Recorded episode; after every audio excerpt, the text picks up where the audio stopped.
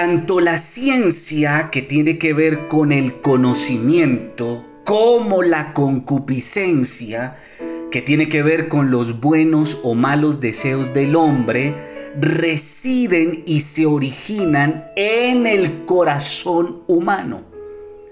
Así las cosas, entonces recordemos el cuerpo es a lo que se refiere Pablo cuando habla del hombre exterior.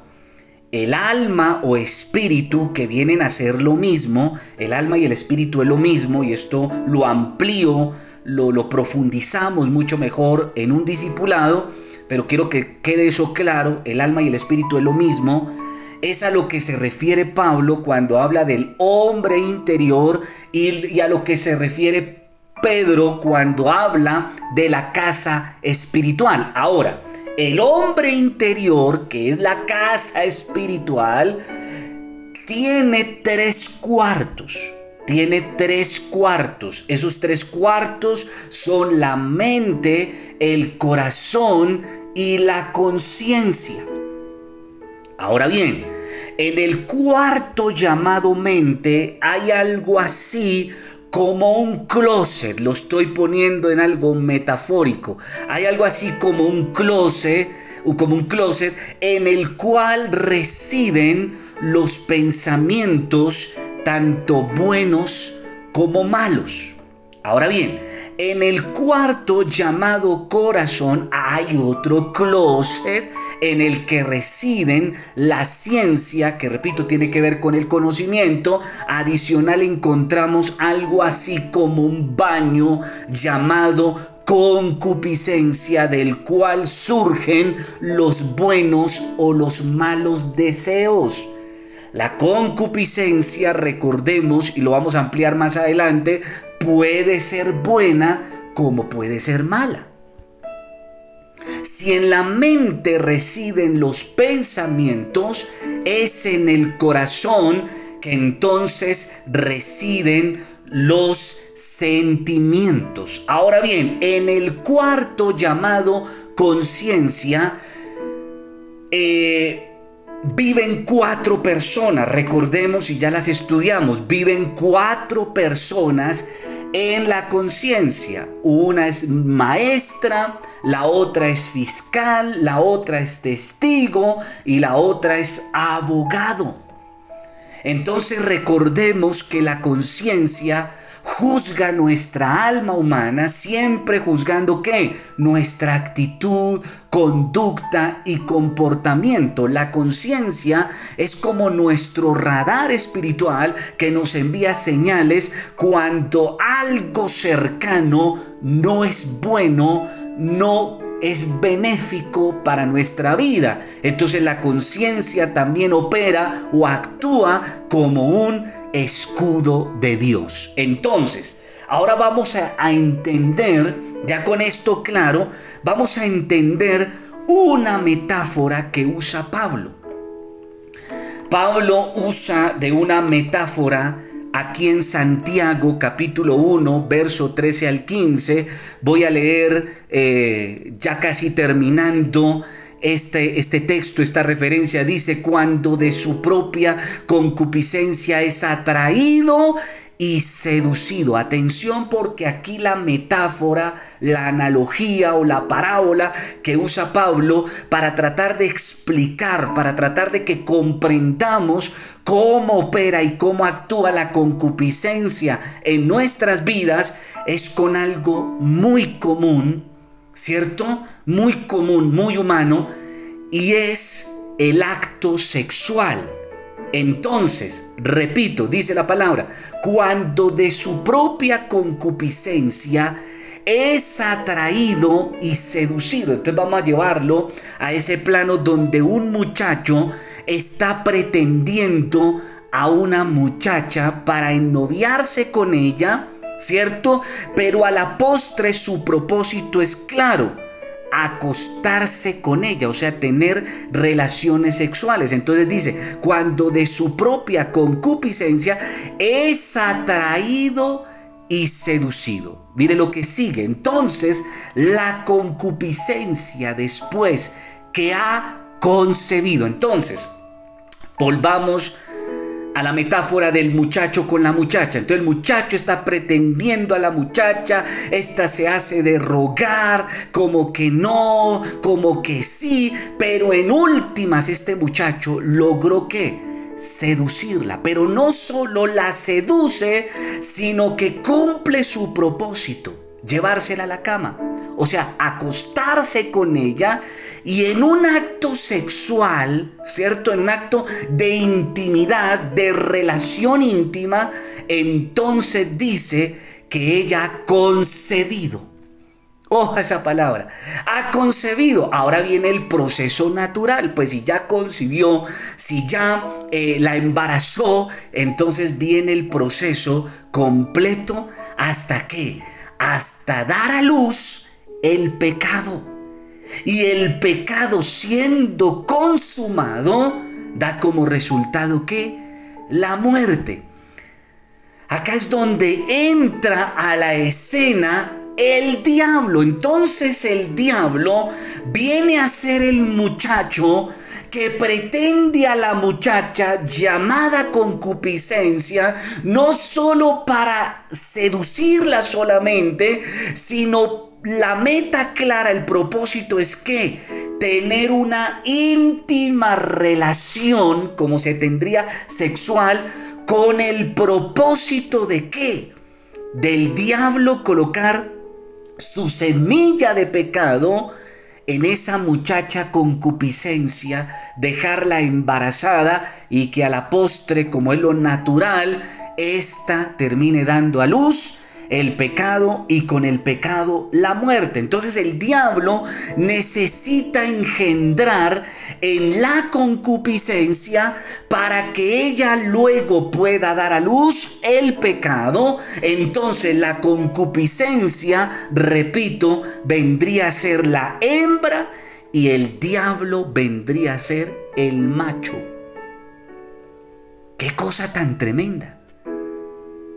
Es en ella la concupiscencia que el diablo que hace deposita su semilla para engendrar en nosotros el ser humano que el pecado. Y es la concupiscencia la que desarrolla y procesa el pecado que inicialmente, repito, fue engendrado por el diablo en ella.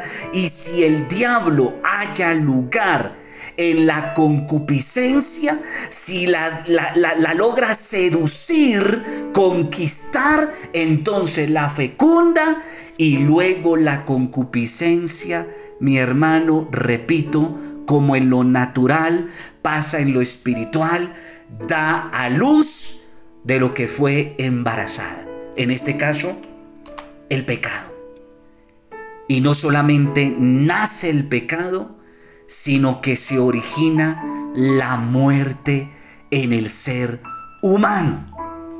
Por eso Pablo se vale de esta, repito, metáfora, analogía, parábola para explicar cómo actúa el diablo en nuestra concupiscencia. Entonces dice Pablo, dice Pablo, atraído y seducido. Entonces el diablo nos anda que anda en nuestra concupiscencia seduciéndonos y atrayéndonos.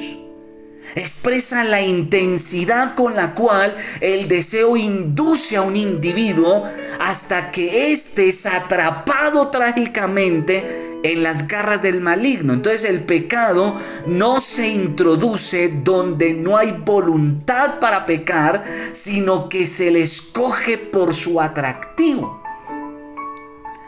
El diablo nunca va a hallar un lugar si no hay voluntad para pecar, pero si la voluntad, o sea, la carnecita está vivita, por eso se habla de estar en la carne o estar en el espíritu. Quien está en la carne, mi hermano, es la presa fácil del diablo. Mientras que está en el espíritu, pues este mi hermano, obviamente, pues ya no es tan vulnerable al tema del pecado. ¿Por qué? Porque ya no hay voluntad de pecado. Entonces mi hermano, pues se le dificulta un poco más la tarea al diablo. Esto fue lo que no encontró el diablo en el Señor Jesucristo cuando lo tentó. El enemigo no encontró en Cristo qué? Concupiscencia, o sea, dónde colocar su semilla de pecado. No halló lugar en Cristo y es a ese nivel que Dios nos quiere llevar. Pero continúa Pablo en Santiago y dice, concebido, sugiere la imagen de la voluntad doblegada de una persona hasta que finalmente termina por cometer el pecado. Ahí es donde la, donde la prueba pasa a, a tentación, donde algo benéfico, algo que edifica de Dios, pasa a ser algo ya una obra de Satanás, caemos en el plan macabro del diablo, esto quiere decir que el diablo ha logrado que penetrar nuestra concupiscencia. La logró penetrar. Esta misma idea está eh, muy bien ilustrada en lo que se trata de la vida trágica de un adicto. Un hábito que una vez un individuo lo adquiere, finalmente lo controlará completamente. Es aquí donde espiritualmente ya los demonios poseen una persona.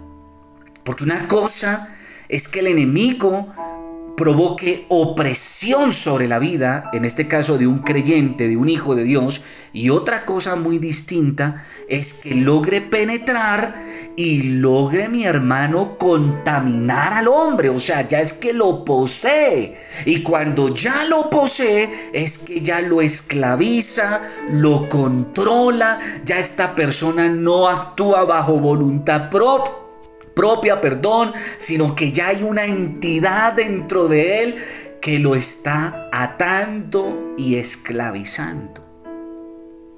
Y entonces dice la palabra, da luz esto sugiere que produce un resultado final. Aquí la idea es que el pecado ha alcanzado su madurez y ha poseído el carácter del individuo. En pocas palabras, se ha concebido, se ha engendrado y por lo tanto no queda otra cosa más que dar a luz lo que hay dentro de él, dentro de ella, dentro del individuo, dentro de la persona.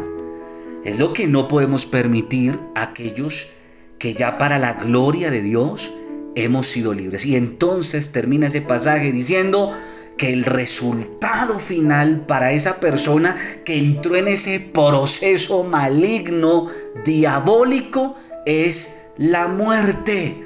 Y entonces aquí ya se refiere tanto a la muerte física como a la espiritual. Primeramente la espiritual es ahí donde empieza a morir primero la persona, ya empieza después a morir en su economía, en su familia, en su salud, en todo lo demás y en, en todas las demás áreas. ¿Como consecuencia de qué? De la semilla del pecado. Esto es un ciclo natural y espiritual. Lo que sucede en lo físico sucede también en el plano espiritual. No te pierdas lo que sigue.